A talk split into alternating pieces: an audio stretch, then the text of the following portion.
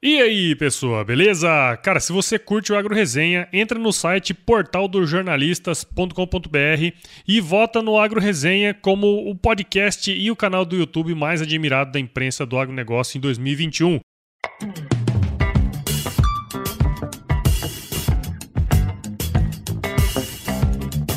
E aí, pessoa, tudo beleza? Estamos começando mais um episódio, o episódio número 185 do Agro Resenha, para mais um glossário de termos do agronegócio, que já é o oitavo episódio dessa série aqui que começou em 2018, lembro muito bem, começou lá em janeiro de 2018. E eu tô aqui novamente com meu amigo Ângelo Zelame, lá da Escola Argo, que vocês aí já conhecem muito bem, né? Então, Gaúcho, como vão as coisas aí contigo, meu Galdério preferido? Rapaz, então muito bem, tudo andando rápido como deveria, e nós correndo atrás da roda andando rápido. Então, tá bom, tá ótimo. Tomando uns tapas na cara Nossa, da vida, né? Que é ótimo. né? Bora pra frente. A gente ri, mas o desespero é grande. Tô rindo, só que é de desespero, né? Que o pessoal fala, né? É, mais ou menos assim. Legal, ó. Você que tá aí do outro lado escutando, no dia 27 de maio agora, eu vou dar uma aula gratuita chamada Os Três Passos para tirar o seu podcast agro do papel. Eu vou fazer uma baita de uma aula, cara. Assim, ó, quem vê essa aula e quiser fazer um podcast, é, é assistir essa aula e aplicar, cara. Eu vou dar tudo que eu sei, colocar tudo que eu sei nessa aula aí. Então, se você tiver a fim de tirar o seu podcast do papel, não se esqueça de assistir essa aula aí, tá? Para participar vai ser muito fácil. É o é só acessar o www.vidadepodcaster.com.br, fazer sua inscrição lá. Ela é totalmente gratuita e totalmente online. Vou esperar você lá, tá certo? Você vai participar também, Gal? Você quer fazer um podcast? Não, eu quero fazer um comentário. Seu filho é da mãe, se você pensa em tirar um, fazer um podcast, você precisa fazer essa aula. Exatamente. Cara, o que ele entrega ali é know-how. É know-how. Know-how não se compra em qualquer lugar. Não se compra. Know-how é experiência, é 185 podcasts, não é feito de uma hora para outra. Então você não vai ter uma aula, você vai ter know-how. E aí é pegar esse know-how e aplicar. Então, se você pensa em fazer um podcast, não pode perder essa aula. E não é só pro agro, não, né? Não. Se você pensa em fazer aquele podcast com outra coisa, você pode falar também. Inclusive, acho que deveria trocar essa chamada sua aí para qualquer podcast. É isso aí, cara. Ó, valeu, Gaúcho. Isso aí. A gente vai passar não só a parte técnica de como fazer um podcast, mas obviamente toda a experiência aí que eu acumulei ao longo desses quatro anos, né? Então, se você tá afim de fazer um podcast, tirar um podcast ainda esse ano do papel, saiba que agora é o momento, cara. Daqui a pouco vai ficar bem mais difícil. Ó, Agora voltando pro podcast, se você tá- viu aí a nossa abertura aqui, nossa conversa aqui, não sai daí porque tá imperdível. Firma o golpe aí que nós já já estamos de volta. Você ouve agora Agro Resenha Podcast. Aqui, a porteira não tem tramela para quem busca se informar sobre assuntos ligados ao agronegócio. A apresentação, Paulo Ozaki.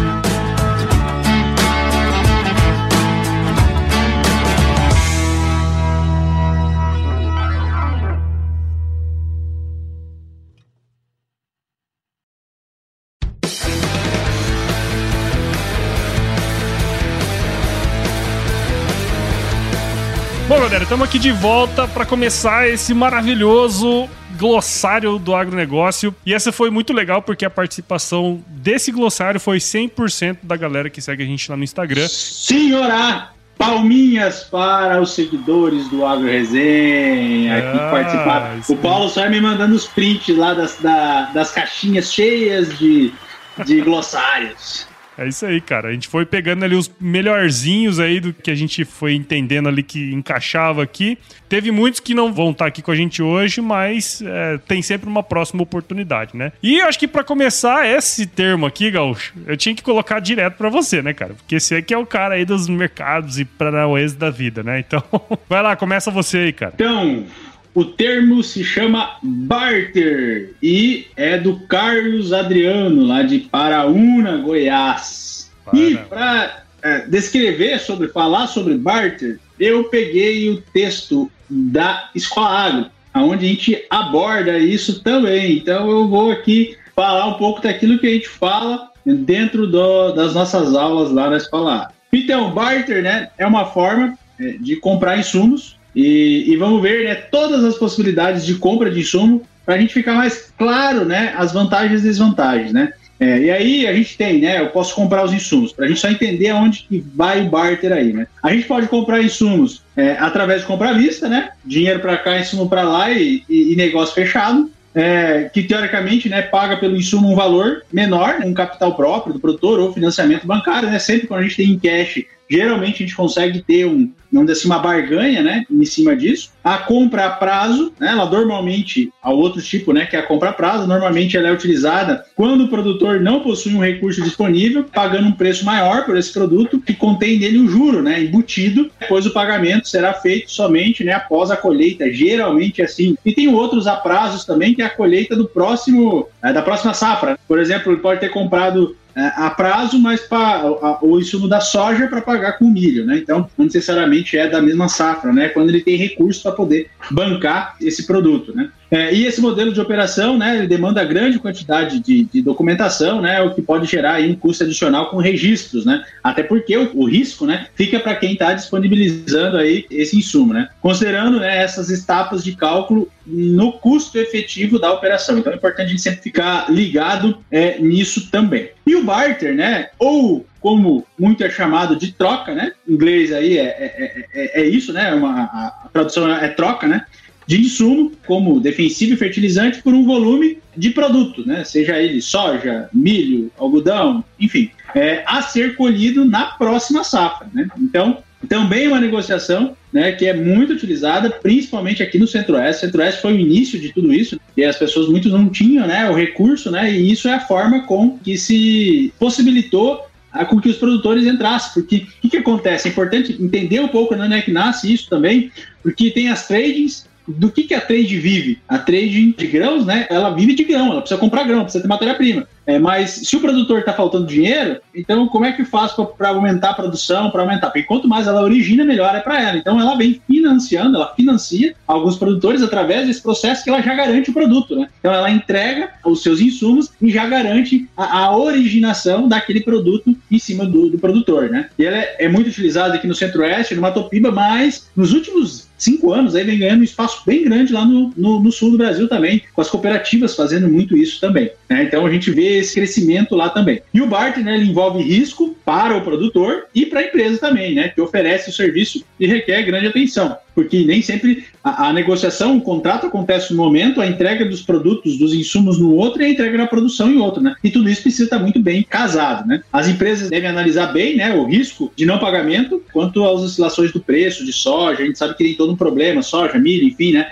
Porque ela é fechada é, com um valor, né? Para o produtor, tem o risco né, de, de, de juros mais elevados, isso é um ponto importante, né? Geralmente essa operação ela tem aí um, um, juros bem considerados e os custos extras também com comprovações de capacidade de pagamento e registros. Isso é muito importante. Muito poucas pessoas colocam isso no papel, né? E fecha o negócio e aí vai, vai lá vai lá executar todo o processo, né? E acaba tendo custos aí em cima disso. E há relatos, né, de casos em que empresas também entregou produtos diferentes, daqueles compactuados, enfim, tem que estar atento com isso também. Né? Ou atrasou a entrega, que é muito importante também, né? Os problemas logísticos, enfim, e até outros pontos que a gente precisa ficar bem, bem atento a isso, né? Então, esse outro ponto importante também é que o produtor acaba gerando menos caixa, porque aquela soja, ela nem entra na propriedade, vamos dizer assim, ela não entra no caixa do produtor, ela vai direto para pagar esses, esses, esses insumos, né? E isso, né, acaba sendo uma forma do produtor fazer a comercialização do seu produto, o que aí é um ponto positivo, porque muitas vezes ele consegue fixar preços, né, preços bons, utilizando esse barco. Por outro lado, aquele grão já não é mais dele, né? Aquele grão é da empresa. Então, pode ter outras possibilidades de venda, enfim, mas ele já fechou esse produto. Né? Então, para resumir, né, barter é sinônimo de troca, então é a troca de insumos pela produção. E isso é utilizado muito, né, para quem, para trades, para exportadores, né, que querem fazer esse processo de originação é, e entregar aí os insumos, né, acabam ganhando, né, nas duas partes, né, eles ganham é, porcentagens em cima é, da entrega do produto, da, dos insumos e ganham também na originação desse produto. E para o produtor é interessante, porque é uma forma de se financiar, uma forma de, de conseguir produzir e também é uma forma de fixação, de hedge, né? Porque eu já fechei, eu, eu, eu não descaso moeda, não descaso nada, né? Porque eu, eu, compro meus insumos e já pago a minha produção aqui. Então, é uma forma de, de executar hedge. Por outro lado, essas operações costumam ser mais custosas, né? Elas têm um custo maior inserido nela e o produtor acaba ficando ali preso, né, àquela, àquela empresa, né? Basicamente, isso é barter muito utilizado, uma ótima ferramenta que tem que ser utilizada com cautela, né? Eu digo que é, produtor bom, né, faz muito pouco barter. É, cara, e, e, é interessante. Acabou de sair um estudo aí da, da McKinsey, né? Que falou que o produtor ele gosta desse modelo, ele acha um modelo mais é, fácil de lidar e acha que tem vantagem econômica em cima dele, sabe? Então tem a mente do agricultor em relação a essa, a essa ferramenta é uma e não necessariamente ela é essa mesmo, né, cara? Porque, é, como você falou aí, diz que o, o, bom produtor não necessariamente usa muito barter, né, cara? Então tem que tomar bastante cuidado e ficar bem atento, né? É, um exemplo, um exemplo claro disso. É, o barter, se eu for executar, né, o, o barter não tem pedido de desconto, né? Alguma coisa até pode fazer, mas eu não consigo trabalhar os lados, né? Pô, agora eu tenho dinheiro, o cara está fazendo uma operação de venda de insumos de fertilizante com preço mais baixo porque ele precisa dinheiro. E se o cara tem dinheiro na mão ali, ele consegue usar né, comercialmente isso para ganhar mais, né? Porque os produtores olham muito para dentro da produtividade, mas não é lá que está só o dinheiro, né? Tem todo um ciclo aí, né, tanto comercial dentro da propriedade, ele pode ganhar, né, nessa parte comercial, se ele entender que o dinheiro é para fazer mais dinheiro. Não é só a produtividade, o dinheiro não está só em quantas sacas eu, eu, eu ganhei por hectare, né? Mas está em fazer esse dinheiro que gira fazer mais dinheiro dentro da propriedade. E aí é comprando melhor e vendendo melhor. Também. Exatamente, cara. Legal. Muito bom, velho. É isso aí. primeiro termo do eh, episódio número 185 é o barter. Agora vamos pro segundo termo aqui, Gaúcho, que mandaram. Esse aqui, ele é até meio simplório, mas é muito legal. Eu gosto desse termo, que é o termo enviado pelo João Pinheiro Melo, de Dourados, no Mato Grosso do Sul. Ele mandou o termo chamado Juquira. Você sabe o que é uma Juquira, Ângelo Zelame? Então, eu acho que esse termo já caiu aqui. pra ser bem sincero. Eu acho que ele caiu sobre. Só que é, foi outro. Foi outro. Por isso que eu coloquei ele. Será que já veio mesmo? Eu acho que já veio. Mas toca o pau aí que os, os, os ouvintes vão dizer se veio ou não veio. Ah, bom, pra quem não sabe o que é juquira, juquira é aquela vegetação, né? Aquele mato que vai crescendo naquelas áreas que estão abandonadas, né? Então é muito comum a turma falar, ah, tem que derrubar aquela juquira lá pra plantar ou pra implantar pasto, né? Então, juquira é um termo, não sei se é regional, lá no sul fala juquira também, Gaúcho? Capoeira. Capoeira. Verdade, verdade, verdade. Bom, Juqueira acho que é um termo mais, mais, mais aqui pro centro-oeste. Eu sei que acho que em São Paulo o pessoal usa também. Mas é isso aí, Juquira, aquele mato que fica ali no meio do, do dos pastos, enfim, do, do lugar que tá largado lá, o pessoal chama de Juquira, tá certo? É isso aí, Gaúcho? É isso aí. O meu foi rapidinho, você pegou dois fudidão logo na cara, né? Eu, eu peguei dois aqui que eu precis, precisava ir, ir entregando eles, né? Fazer um bem bem bolado. Vamos pro, pro próximo? Vai lá, vamos pro próximo, vamos pro próximo aí, O terceiro termo, né, Paulo? Do Iago Lousada, é, de Volta Redonda, Rio de Janeiro. Ele fala sobre Agro 4.0. Agro 4.0. Eu disse, preciso destripar esse bichinho aqui, né, pra gente entender bem o que, que é isso, né? Então vamos lá. Bem, né, esse é um termo que vem da indústria, né? Tem que ficar claro, né? Ele vem da indústria. Então a gente tem que entender um pouquinho o, o que, que trouxe ele para dentro do agro, né? Mas primeiro, a gente precisa entender da onde que ele veio e como é que ele foi. Então vamos passar por todos os o 1.0, o 2.0, 3.0 até chegar ao 4.0 lá. Então, a, a, o ponto zero, né, veio a primeira revolução industrial, né, que foi a revolução industrial na antiga Grã-Bretanha, que entrou para introduzir as máquinas em produção no final do século XVIII. Né. Isso incluía né, sair da produção manual e começar o uso de motores a vapor e a água como fonte de energia. Isso ajudou muito os agricultores a, no termo é, né, da, da fábrica, né, se tornando bastante popular. Né. Já a segunda revolução industrial, ou seja, o 2.0, né, ela veio datada em 1870, né, 1870 e 1945, introduzindo sistemas né, já pré-existentes como o telégrafo, a ferrovia nas indústrias. E talvez a característica né,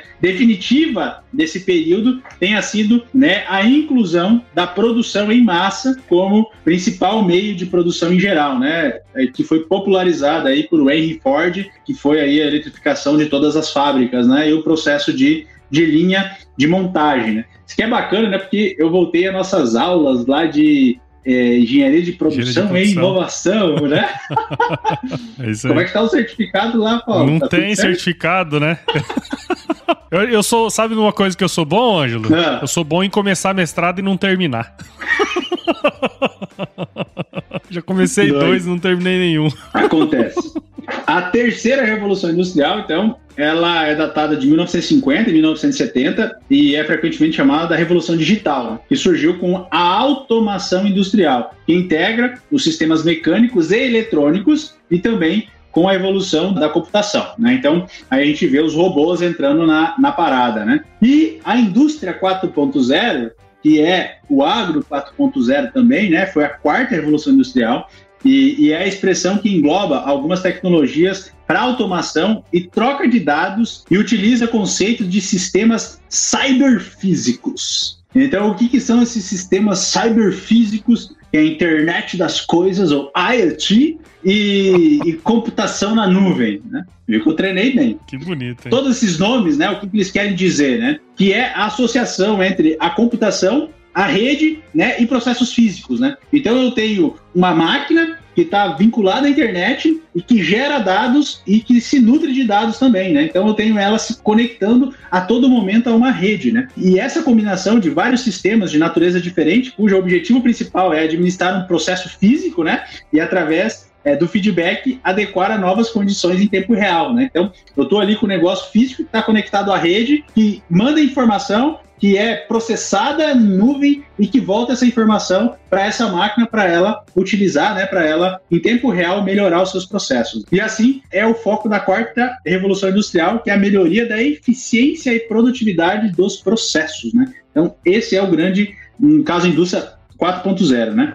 A indústria 4.0, então, ela facilita a visão e a execução de fábricas inteligentes, né? Com a sua estrutura modulares, os sistemas cyberfísicos monitoram os processos físicos, criando uma cópia virtual, né, do mundo físico e tomam decisões descentralizadas. Esse é um ponto importante. Então, não tem uma centralização de decisões, ela é descentralizada. Com a internet das coisas, os sistemas cyberfísicos comunicam e cooperam, né, entre si e com os humanos em tempo real. E através de computadores em nuvem, Ambos os serviços internos e intra-organizacionais são oferecidos e utilizados para nutrir aí toda a cadeia de valor, né? Então, é, não é apenas informações para aquele processo, né? Toda a cadeia de valor que acaba se conectando é, junto isso, né? E aí, trazendo isso para a agricultura, né? É colocar na fazenda algumas máquinas da fazenda conectadas à internet em tempo real, com análise desses dados, dessas máquinas e, ajustar, né? O seu trabalho conforme os dados que ela coleta e informa. Né? Então isso vem acontecendo, né? Eu estava na minha consultoria lá, a gente estava na máquina e chegou o pessoal da John Deere, da Case, né? É, e foram lá, espetaram o pendrive, só não está 100% online ainda, né? porque falta essa falta. conectividade no campo, né? Mas o cara foi lá, espetou o pendrive, pegou, né? Mandou para a nuvem, os caras processaram, entregaram já no pendrive, ele colocou lá e sei lá o que, que fez lá, porque eu não entendo nada disso, né? Mas enfim, né, dá para ver que, que, já tem né, esse processo acontecendo, a gente sabe que isso, né? Já está acontecendo é, real time, como realmente é o Agro 0.0, né? Bem, é lindo, é bonito, né, Paulo? É maravilhoso, é maravilhoso, é né? Maravilhoso, Falar que o 4.0 é lindo. Neguinho, tem neguinho que tá olhando só para esse agro 0.0, que é maravilhoso, que é bonito, e se esquece do resto, que é o agro. É isso aí. Que sem ele não tem o agro 0.0. E o aí agro 0.0. Focado e a gente. O agro 0.0. É. spoiler, spoiler.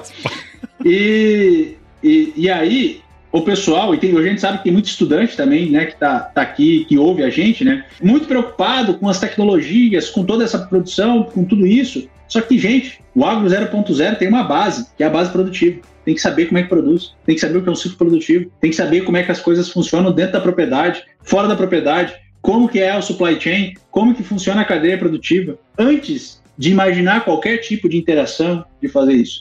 Ali eu, eu, trouxe isso porque é importante os passo a passo, né? Aonde se vai evoluindo, mas é uma evolução que se teve. Você não pode simplesmente olhar só para isso, né? Tem que entender todo o processo e aí muito se perde no meio desse processo, né? E, e, e volto a dizer de novo a importância da base, né? de entender como que as coisas são produzidas, como que as coisas são feitas. É uma coisa que a gente sempre fala no podcast, né, cara? É aquela coisa que a, todas as tecnologias elas são meios, né? Elas nunca são fins, né? Então você vai usar a tecnologia para aplicar um conhecimento técnico é, em cada uma daqueles lugares ali, né? Então acho que isso é uma coisa importante que é preciso ser, ser pensado, né? E, e não vomitar o termo 4.0 aí a torta direito, né?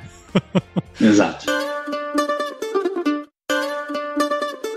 Rogério Matsuda, lá de Lins, em São Paulo, ele mandou um aqui que é o termo tucura. Só que aí ele foi complementando. Eu falei assim: eu, esse termo tucura ele já surgiu aqui no podcast sobre que era outro termo. Se eu não estiver enganado, foi um termo, foi até no último podcast. Surgiu um outro aqui. Só que ele mandou um e ele falou assim: ó, é o tucura, tatu com cobra e o choqueado. choqueado não sabia. Só que olha que coisa interessante. O termo tucura eu fui procurar aqui na internet e eu vi que o termo tucura também se refere, ou tucura ou ticura, também se refere a uma espécie de gafanhoto. Você bota fé nisso aí, ô gaúcho? Eu não sabia também não. O termo tucura ou ticura é um, pode ser uma espécie de gafanhoto também. Só que, como ele complementou com tatu com cobra e choqueado, obviamente que nós estamos falando de tucura, o gado mestiço, né? O gado que não tem raça definida. Normalmente, esse gado aí é um gado que tem baixos níveis de produtividade. Se a gente fosse comparar aí com a vida real, sabe o cachorrinho de raça, o, o tchau tchau? Sabe esse aí, Gaúcho? o poodle. Então, o tatu com cobra, o tucura, obviamente, ele é como se fosse o vira-lata das raças bovinas aí, que é o caso que ele mandou para nós. Então, toda vez que você vê aquele gado feio, amuado, né, que parece que tem dois anos, mas tem dez, esse é um gado tucura. Como é que fala lá no sul, Gaúcho, esse aí? Eu tô pensando aqui, tô quase indo ali da sala pedir pro meu pai como é que é o gado porcaria, né? Mas não, não, não tô lembrando, não. Não tô lembrando, não. Bom, muito bem. Para você que não sabe o que é um gado tucura, esse é um gado tucura. É um gado. É, o vira-lata dos bovinos. Do bovino. Boa. Muito bom aí, Gaúcho. Vai pro próximo aí. Cara, você falou dois hum. que demorou 10 minutos cada, eu falei dois que demorou um minuto cada. Mas esse vai rápido. Esse vai rápido. Só que eu não sei falar o sobrenome, não, viu? César Kobayakawa.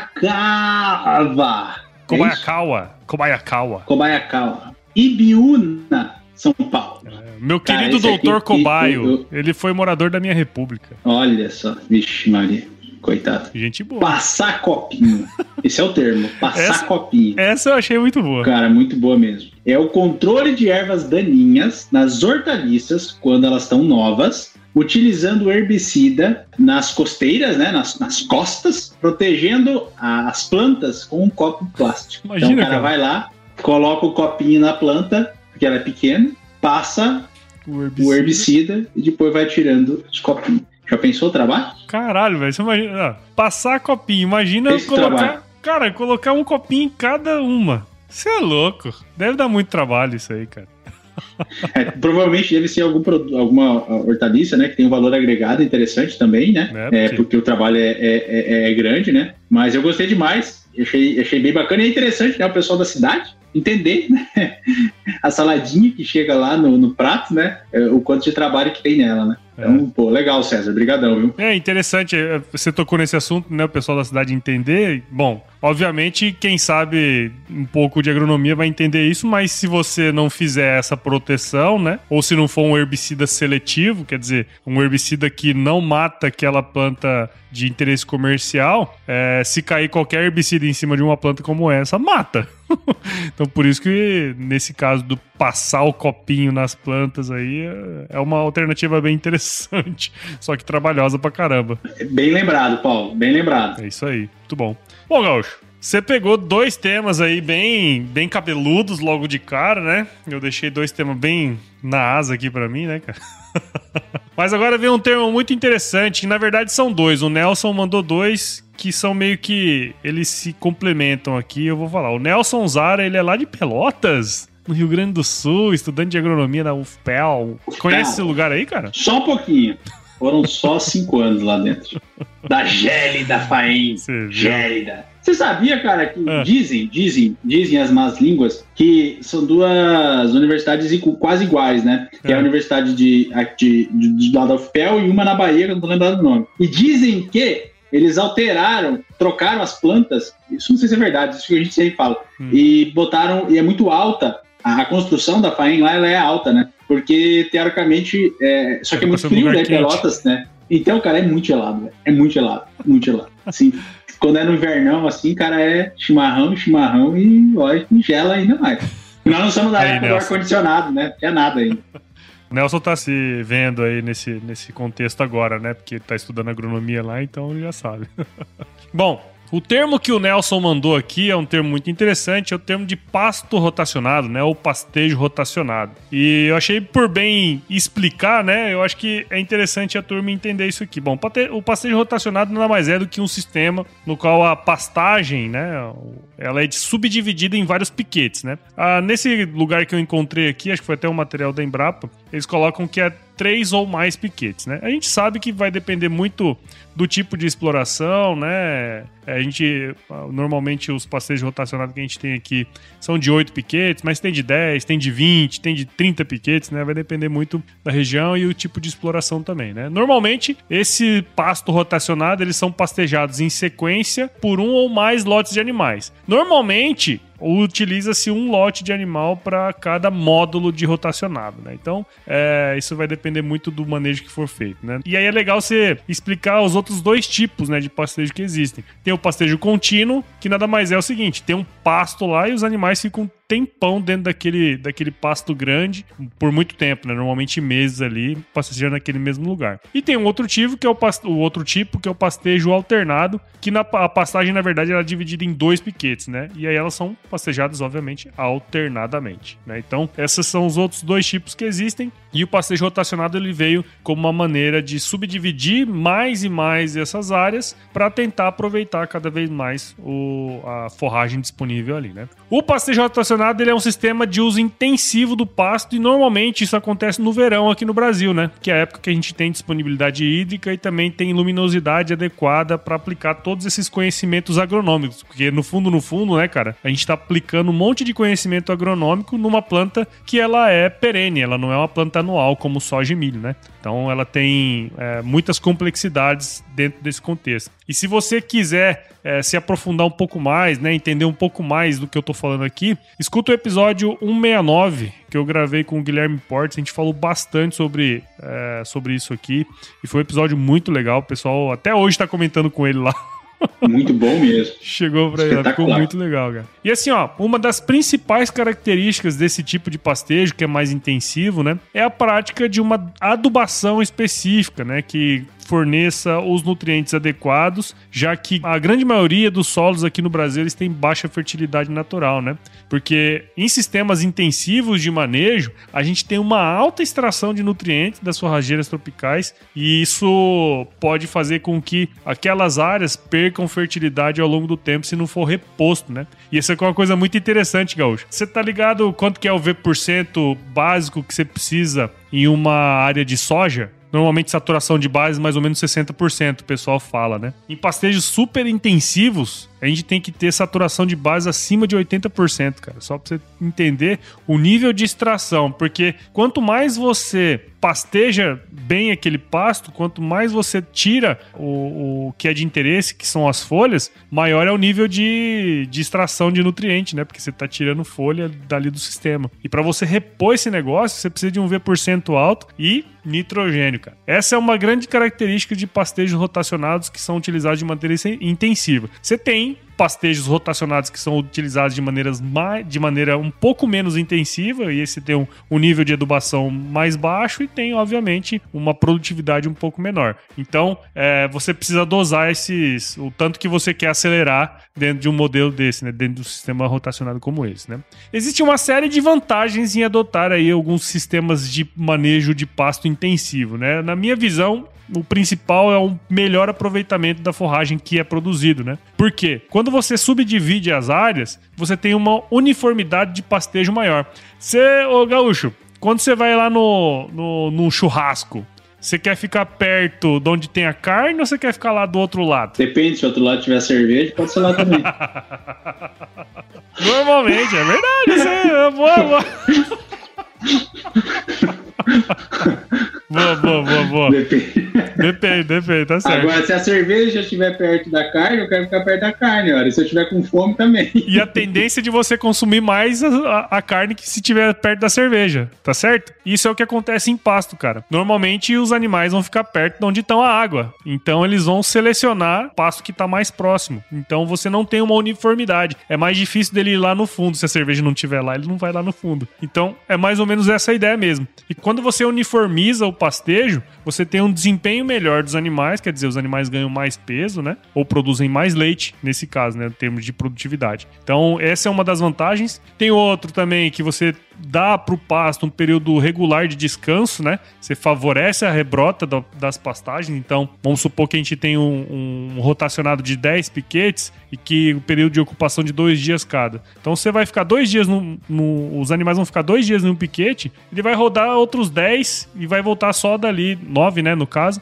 vai voltar dali só 18 dias, né? Então, você tem um período de descanso ali e isso favorece a rebrota. Não tem interferência animal, né? Nesse período de descanso. Você também tem uma maior longevidade do capim. Lá na Exalc, o Gaúcho, tem uma área lá de capim-elefante que é manejado de forma intensiva há mais ou menos 60 anos, cara. Então, só pra você ter uma noção de como é, a pastagem de fato ela é perene, né? Quer dizer, se você tratar muito bem dela, dificilmente ela vai voltar. E outra coisa que é muito interessante é a seclagem de nutrientes mais eficiente e também o que favorece a diminuição da pressão por abertura de áreas, né? A gente fala sempre aqui de desmatamento, aquelas coisas e tal. Quando você intensifica a pecuária, você diminui a pressão por abertura de áreas. Então esse aí foi o pasto rotacionado, gaúcho. Cara, não é nem tendência mais, né? É necessidade né? É, uma, é uma, uma, necessidade, precisa se fazer. E tem um estudo do IMEA que é muito legal, que ele foi feito faz muitos anos, mas ele mostra um pouco disso. É, ele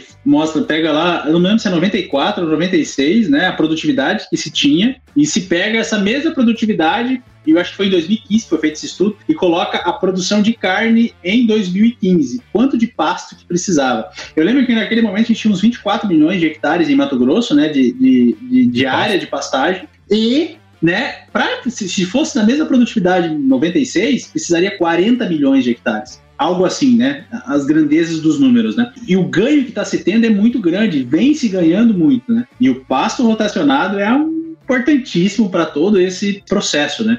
E, é, um, é, uma ida sem volta, né? A pecuária brasileira precisa ganhar em eficiência, né? Ou ela faz isso, ou vai ser muito difícil de, de continuar, né? Devido a, todo, a toda essa pressão que está sendo em cima dela. Quem não faz ainda tem que abrir o olho. Esse estudo é o estudo de desmatamento evitado, né? por causa da produtividade. Isso, exato, exato. Então, o Gaúcho, deixa eu só aproveitar, porque foi ele que mandou também numa outra caixinha de pergunta esse outro, e tem muito a ver um com o outro aqui, né? Ele mandou assim: fala lá o que é o boi de capim ou grass beef. Então eu quero aproveitar essa deixa aqui do manejo de pasto, né? Falando assim, porque o boi de capim nada mais é do que o animal que foi criado exclusivamente em sistemas baseados em pastagem, né? Eles deixam o nome mais bonitinho falando que é grass beef, né? Que é o beef todo grass. É, é, então. No Brasil, a gente estima que tem mais ou menos entre 8 e 10% de animais só que são oriundos de terminação em confinamento. Quer dizer, 90, 92% dos animais são criados exclusivamente em sistemas de pastagem, né? Então, quer dizer, é, quero puxar um, gancho do outro aí, porque se ser um animal de capim é um diferencial competitivo, né? A gente tem vários mercados consumidores no, na Europa, nos Estados Unidos, que pagam a mais por essa carne. E hoje o pessoal fala tudo mal da nossa carne, cara. E a gente poderia ter um diferencial competitivo inimaginável só de falar que nós temos o grass beef. Imagina, Gaúcho? Então, isso é muito louco, né, cara? Porque a gente não tem essa noção, né? Mas lá fora, grande parte da terminação ela acontece no coxo, né? E pra gente é o contrário, né? E nós somos meio únicos nisso, né? Claro, tem alguns lugares também que fazem, né? É, nós e a Austrália, né? É, e aí tem os Pampas também ali que, que fazem também, né? A, os Pampas como um todo ali, né? Tanto o Uruguai quanto o Argentino também faz esse tipo de, de produção. Mas de qualquer forma, em grande escala, da forma como a gente produz em clima tropical, é a gente, né, cara? E, e isso deveria ser visto com ótimos olhos e não é. Exatamente. É, e só para entender por quê, né? Porque o grão, né? O grão ele poderia ser produzido para outras carnes, né? Para outros tipos de, de, de, produção, né? Enquanto que é, o boi, se o boi está comendo pasto, teoricamente ele não está comendo alimento de nenhum outro animal que poderia estar tá produzindo carne também, né? Ou proteína, né? Então isso é, é muito bom, é fantástico, né? É, até porque a conversão do boi ela é diferente da conversão de uma galinha, da conversão de um suíno, né? Que entregam muito mais por aquilo que comem, né? É interessante essa visão também, né? E por que, que isso é tão importante? Por que, que a gente é tão importante né, na produção tão grande de, de animais e 90%, como o Paulo falou ainda, né? Produzida aí em cima de pasto. É isso aí, cara. Muito bom. O próximo é nosso amigaço de todos os domingos, Daniel Dart, de Campinas, São Paulo. E ele falou se seu soca. Soca? Sai, sai fora. Em mim nada soca. Mas sabe o que é soca? Em mim nada soca, meu amigo. sai fora, meu amigo. Pergunta pro Daniel. Vou perguntar do Michel se soca. então, esse é o termo, soca. Mas antes de falar de soca, a gente precisa falar da, de falar da cana soca, na verdade, né? É, é importante a gente falar da cana planta. E que é e o que, que é né? A chamada cana planta né? A primeira produção dos comos então é quando a primeira produção depois que ela é plantada né? Então é o, a, a cana planta né? Após o plantio. E o ciclo da cana né? Depois desse, desse primeiro ciclo ou seja quando ela ela recebe o primeiro corte né? Quando a, a cana planta recebe o primeiro corte né? Aí o, o que sobra né disso, né, os colmos que, que, que, sobram aí são denominados de cana-soca, né? É, ou seja, né, são os colmos provenientes da rebrota. Né? É, e assim, né, após o corte da cana-planta, inicia-se um novo ciclo de aproximadamente aí 12 meses, né, aí depende um pouco, denominado aí de ciclo da cana-soca. Né? Então, esse, esse é, é o termo. Eu confesso que de cana eu conheço Só de chupa-cana, né, Gaúcho? É, exatamente. E só. É, meu pai tinha cana, ele tá aqui do lado, ele tinha cana. A gente utilizava a cana para dar pro, pro inverno, principalmente, né? É, para dar para as vacas secas e para as terneiras e novilha, né? E, e, teve uma época que a gente fazia o corte na mão. Não. Cara, pensa inverno, Nossa. frio, cortando cana na mão, sem queimar, obviamente, né? Não é nada legal, não. É delícia, é delícia, é delícia. Para. É super bom. Mas tá aí, tá aí. Valeu, Isso aí. Daniel. Soqueira da cana, soqueira. Muito bem, cara. Vamos lá. Agora vamos aqui para mais um. Já estamos chegando ao final. Que é o Boi Sinuelo, Gaúcho. Boi Sinuelo foi mandado pelo meu amigo Pedro Carvalho, meu mentorado na primeira turma do, da mentoria aqui do, do Agro Resenha, né? Ele é lá de El Centro, na Califórnia. Ele trabalha lá no centro de pesquisa da Universidade da Califórnia em Davis. Cara, basicamente, Gaúcho, o boi sinuelo. Você sabe o que é o boi sinuelo? Não sei. Tô, é tô lendo que... aqui pra aprender. é o boi que tem o sino, né? Sinuelo. Ah! Mas basicamente o boi sinuelo é aquele animal que é super manso e em geral ele guia o, o rebanho, né? O rebanho que ele faz parte. Por isso que normalmente ele tem o sino. É, ele, ele guia o, o, rebanho. Eles têm um papel super interessante e importante porque eles ajudam a conduzir os rebanhos que de alguma forma são mais arisco, né? Estão mais brabo, vamos dizer assim. Ele contribui para que o manejo, que é importante, né? Tipo, ah, sei lá, vai pegar os animais no pasto, vai trazer para vacinar coisa assim. Eles ajudam para que esse manejo seja feito sem estresse, né? Evitando estresse, sem danos aos animais também, cara.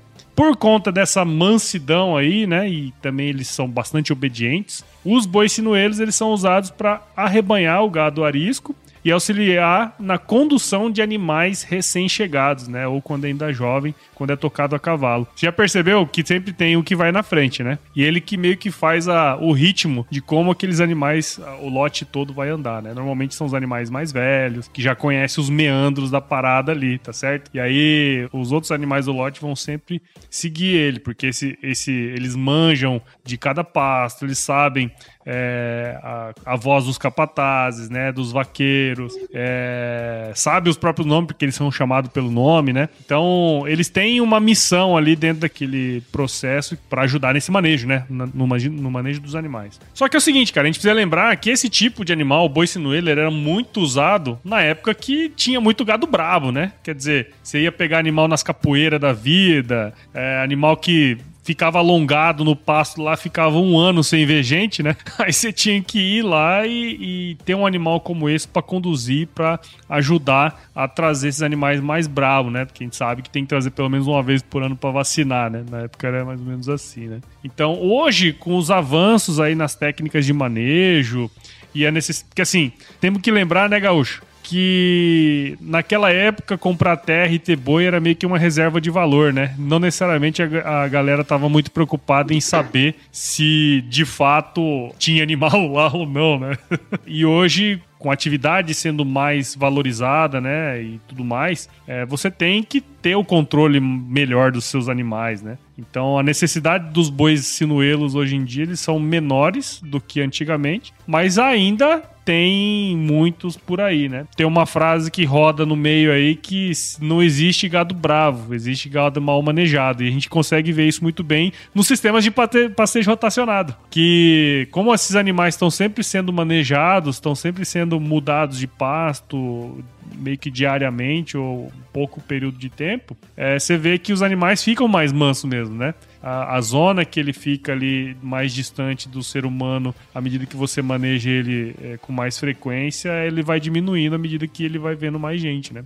Então, de fato, hoje utiliza-se muito menos os bois sinuelos, mas a importância dele é muito grande. É, foi muito grande e continua sendo grande em alguns lugares aí. Show de bola. Eu fiquei pensando se os restaurantes Sinuelo aqui da 63 é por causa disso. que merda. Vinho Sinuelo. É, não pude, não pude me, me conter. Você sabe que é difícil encontrar a definição, né, de fato, do que é boi sinuelo, porque isso é meio que uma, uma coisa meio que quase cultural, assim, né? É meio cultural, que cultural, sabe? E eu encontrei um, um, artigo de um cara chamado José Pádua, que ele escreveu pro blog da carne, que ele contando, né, da história, dos bois sinuelos que tinha na fazenda do vô dele. Então eu tirei um, uma parte desse texto que eu tirei de lá, sabe? Achei bem legal. Show de bola. Vamos lá pro próximo? E o último, Paulo, é do William Nishida, nosso amigo lá de Campo Novo, Parecis, Mato Grosso. E a pergunta dele é chupeta na espiga do milho. Ah. Você, hum. você já fez chupeta na espiga do milho? Então, então, então.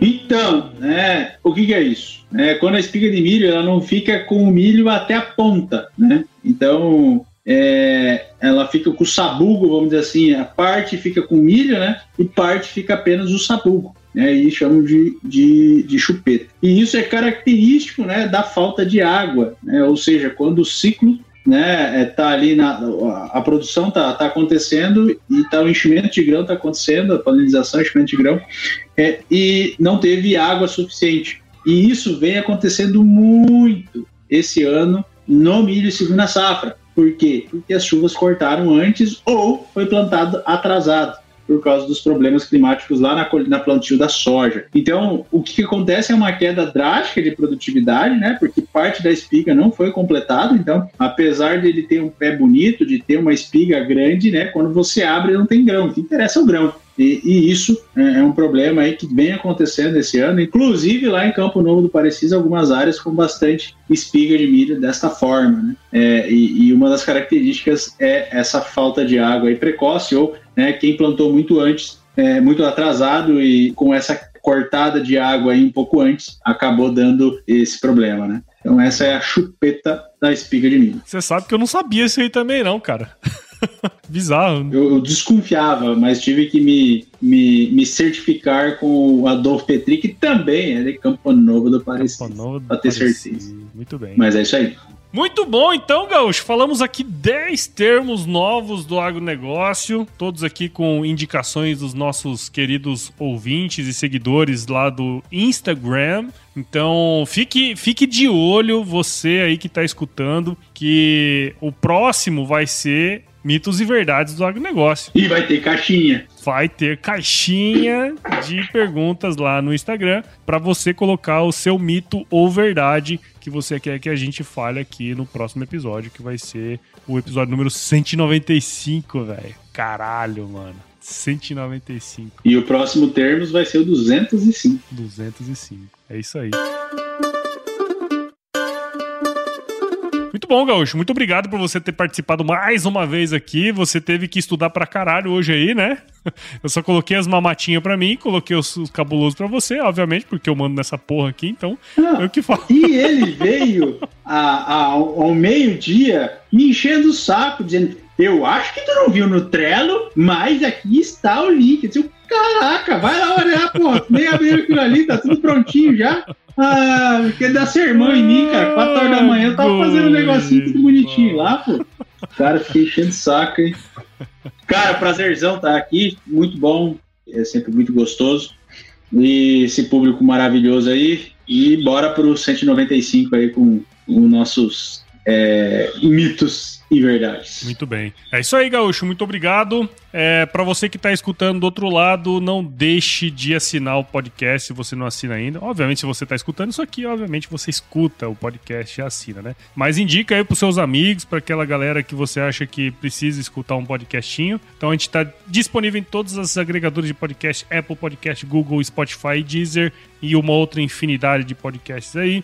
Siga a gente nas redes sociais, você viu ó, como é importante seguir a gente nas redes sociais, né? Você pode participar do podcast. A gente tá no Instagram, no Facebook, no Twitter, tem um pouquinho de coisinha rolando lá no LinkedIn também. Entra no nosso grupo do. Ah, o grupo do WhatsApp tá lotado. Mas tem o nosso canal do Telegram, que você vai encontrar no link aí da bio do Instagram. Lá você pode ir lá e encontrar o nosso grupo. E também pode escrever para contato agroresenha.com.br. E Ângelo, nós fazemos parte da rede Agrocast, a mais motherfucker rede de podcasts do Brasil e do mundo. Então, se você quer escutar outros podcasts do agro, não deixe de escutar a rede Agrocast. Ué, não vai dizer que ela é fofinha hoje? Ah, hoje não, hoje, hoje ela é bruta. é a rede de podcast mais bruta da, da podosfera brasileira. Isso aí, cara. Muito bom. Obrigado aí de novo. E vou deixar um recado final aqui pra você, que eu acho que ele é muito importante. Se chover. Mas, mas com voz sensual. Ah, tá. Voz Se sensual. chover. Não, pera, de novo, calma aí. E se chover, não precisa molhar a horta. Boa noite. Ah, meu Maria, você vê.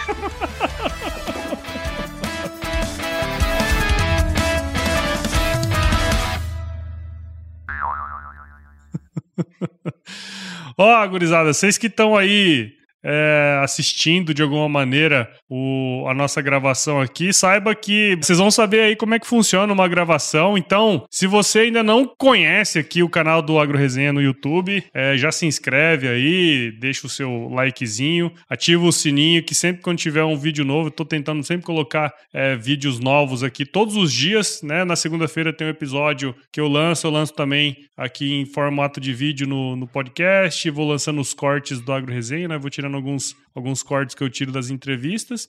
E todo domingo tem um vídeo novo aí, conteúdo exclusivo pro YouTube. Quanto mais pessoas vierem pro canal do YouTube, provavelmente devo produzir mais conteúdo aqui, né, Galdério? Sim, mas eu tô decepcionado. Por Muito quê, cara? decepcionado. Por quê, cara? Não fique. Um tirador de leite às 7 horas da tarde, já dentro de casa, velho, vendo coisa no YouTube, cara. No meu tempo, 7 horas da noite, eu tava lá, tirando leite de vaca ainda, cara. Ah, não, mas, não, não, não, mas- na sua época você tirava leite na mão.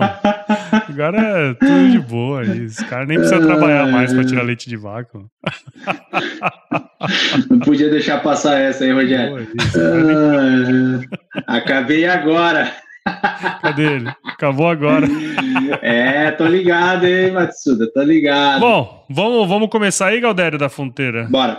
Bom, você que tá aí no YouTube, vamos começar a gravação aqui agora. A gente vai gravar da maneira como a gente grava. é, e aí vocês vão ver erro de gravação, tudo passando aqui no seu negócio. Depois, na segunda-feira, vai sair o episódio nos trinks aqui inteirinho para você saber como é que foi o- a gravação e depois como ficou o resultado final. Aí o, o, o que o senhor faz é praticamente mágica. Os milagres do senhor A. E aí, pessoa? Ó, uma coisa muito importante aqui que colocaram aqui, meu grande amigo Thiago Lourenço, o Papa Capim, uma coisa importante, tá? Intervalo de jogo, Rentistas 1, São Paulo 1, tá bom? Ih! Senhora, isso aqui não vai pro podcast não, tá? Mais um produto com a edição Senhor A.